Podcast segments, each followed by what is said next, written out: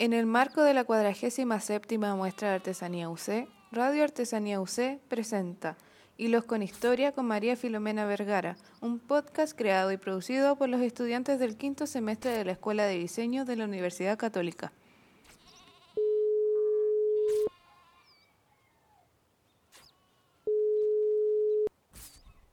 Yo me llamo Filomena Vergara, eh, soy artesana hace 50 años y la aprendí de una señora mm, que era hija de un dueño de fondo por estos lados,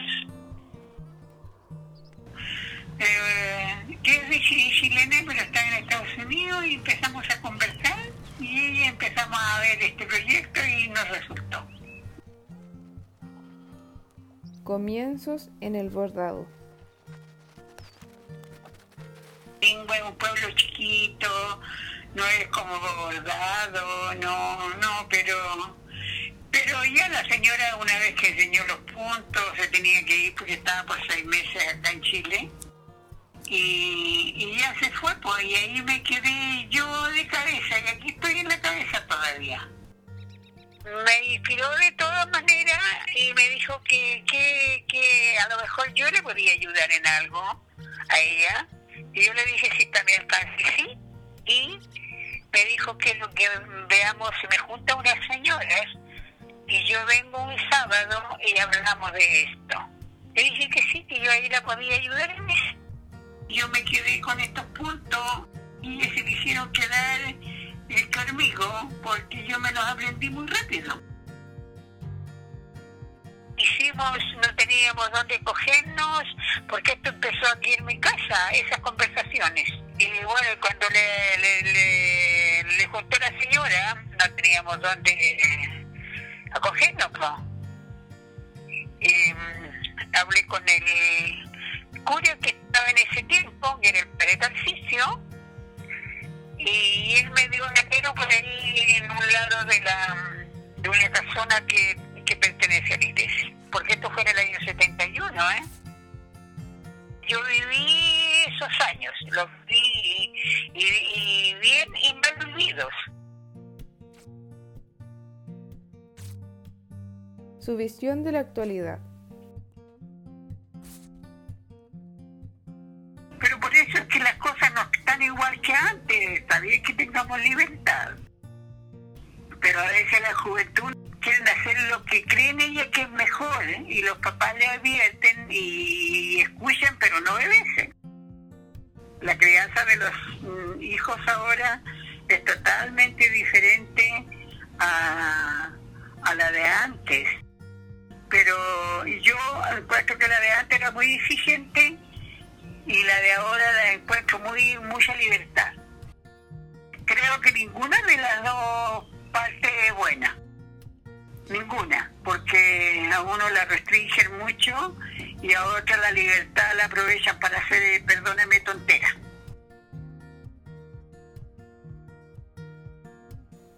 Los inicios. Yo trabajaba en moda, pero después, cuando aprendí a bordar, me entretuvo mucho más el bordado que la, que la moda, porque tenía que, que probar y entonces eso como que no me gustaba. Quedé, me quedé con esto y aquí estoy. Su trabajo en la actualidad. los animales los inventé yo en el año 86 las ovejas están bordadas con lana natural de oveja. La más vendida siempre ha sido la oveja. Porque yo empecé haciendo bordado, haciendo tapices. Tapices, el primero que hice era como de 35 por 40, eh, más o menos, más o menos, no me acuerdo muy bien. Y bueno, y ese lo vendí muy rápido y lo vendí bien para hacer el bordado, que yo pensé que el bordado en ningún no daría fruto. Y, lo vendí bien y por ahí me fui entusiasmando y yo, en este minuto yo no tengo trabajo. Porque bueno, trabajo poco ya, pero estoy manteniendo el grupo que trabajo con siete señoras, o sea, conmigo son siete. bordadoras de Ningüe. Pero eso hace 28 años que estoy trabajando con ellas nomás. Y yo hice en mi propia casa un taller y ahí nos reunimos.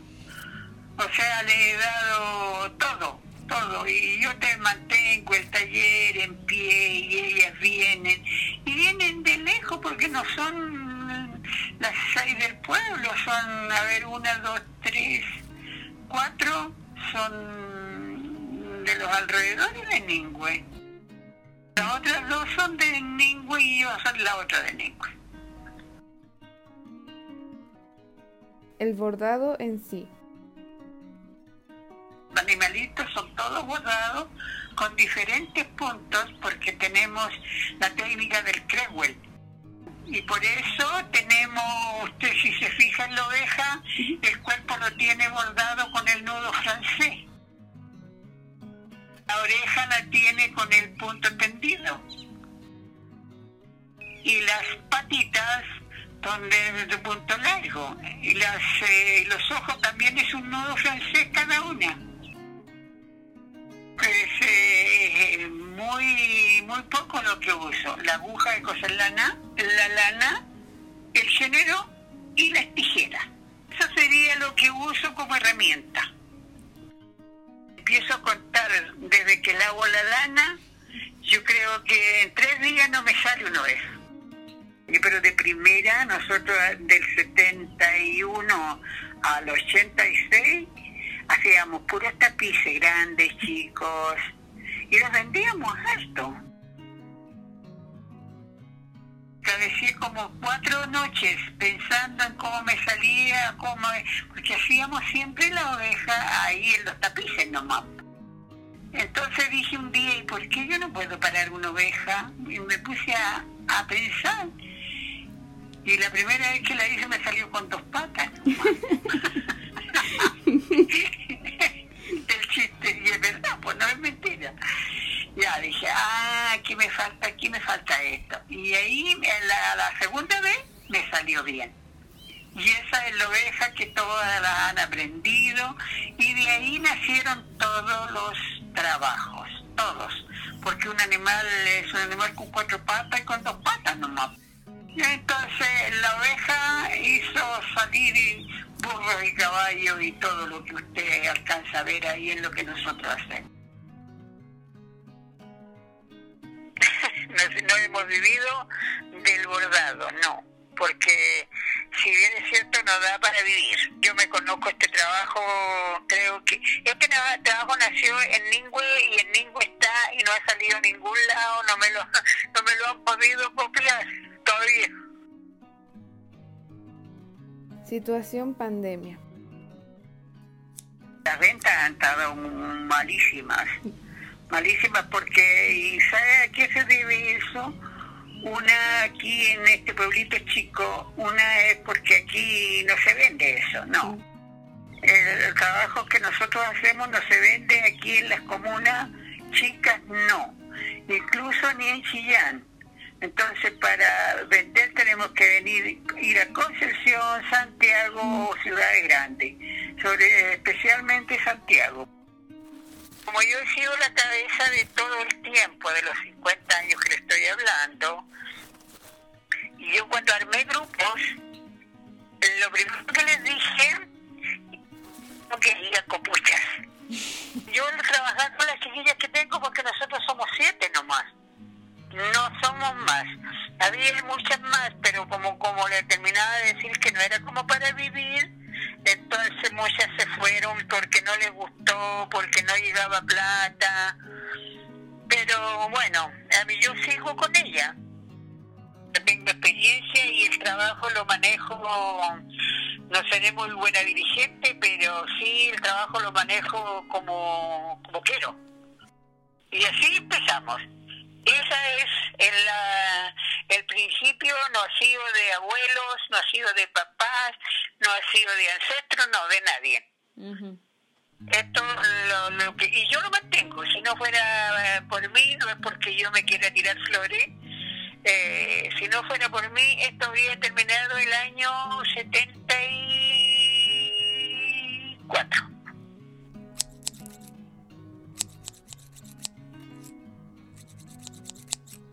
El futuro de la artesanía. Nada es importante para el pueblo, para el para la comuna. Creo que para eso es más importante que para la misma sociedad. Hay que tener paciencia en la vida para vivir y entender de alguna manera que ya vendrán tiempos mejores, eh, las esperanzas llenan, pero no mantienen.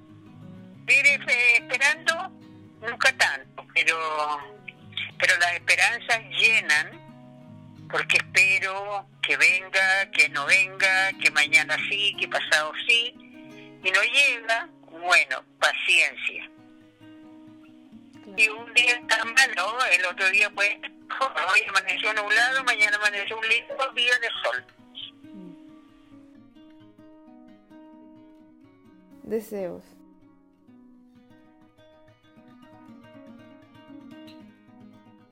Yo tengo una cosa muy clara, muy clara. Si no lo toma alguna de las siete que nos reunimos, esto se va a perder. Pero si hay alguna de las siete, aparte de mí, eh, igual somos eh, son seis. Eh, si no lo toma una de las seis, esto se va a perder. Esto se va a perder. No hemos abordado sin lengua. Pero pienso, no quiero pensar en lo peor, quiero pensar lo mejor. Y creo que alguna o entre dos se animen y sigan. Pero el problema va a ser la sede. Esa sede que la vengo pidiendo hace 20 años. ¿Por qué? Porque nosotros, la pieza que yo les paso tiene un alerito. Alerito se llama como un corredorcito y lo cerramos. Y ahí tenemos una cocina, ¿no es cierto? Tenemos un mueble donde tenemos losita para tomar cuando queremos por eso es que no quiero una sede comunitaria, no. Yo quiero una sede para las bordadoras y la vengo pidiendo hace más de 20 años, que son hace 30, y nunca me han dado una esperanza. Ahora tengo una esperanza.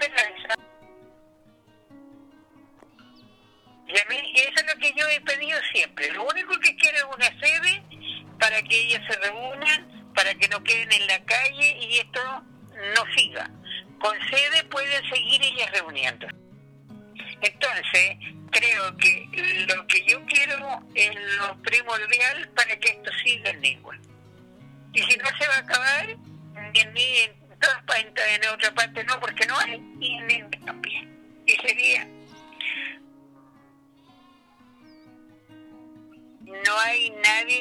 seguir con la artesanía, ni ah, porque aquí es muy famosa la cuestión de la, de la chupalla, pero ningún hijo de chupallero hija quiere seguir ese, ese, ese trabajo. La juventud menos.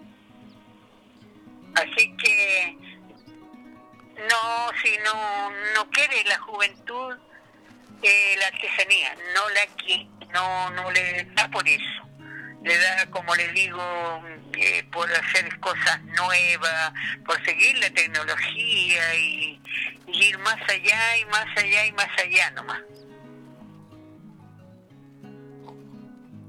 Hoy no, en la Universidad Católica yo hace 47, 48 años que participo.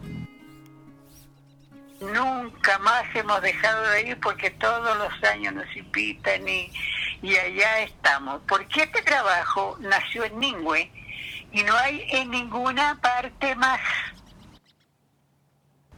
Espero que cuando yo ya no exista en este mundo o deje de trabajar o la señora la dejo porque ya no soy capaz, eh, esto también no se, se, se termine. Porque yo no sé, veo de que yo les he hablado harto ya de eso, pero no sé si alguien va a seguir o no. Estoy muy agradecida de la Universidad Católica por haberme conocido y no haberme olvidado más. No me he olvidado nunca, ninguna, todos los años me ha invitado, estoy allá. Y bueno, y ahora como no se puede, igual me tomaron en cuenta para ayudarme. Y eso nunca lo voy a dejar de agradecer. Por el de la Universidad Católica.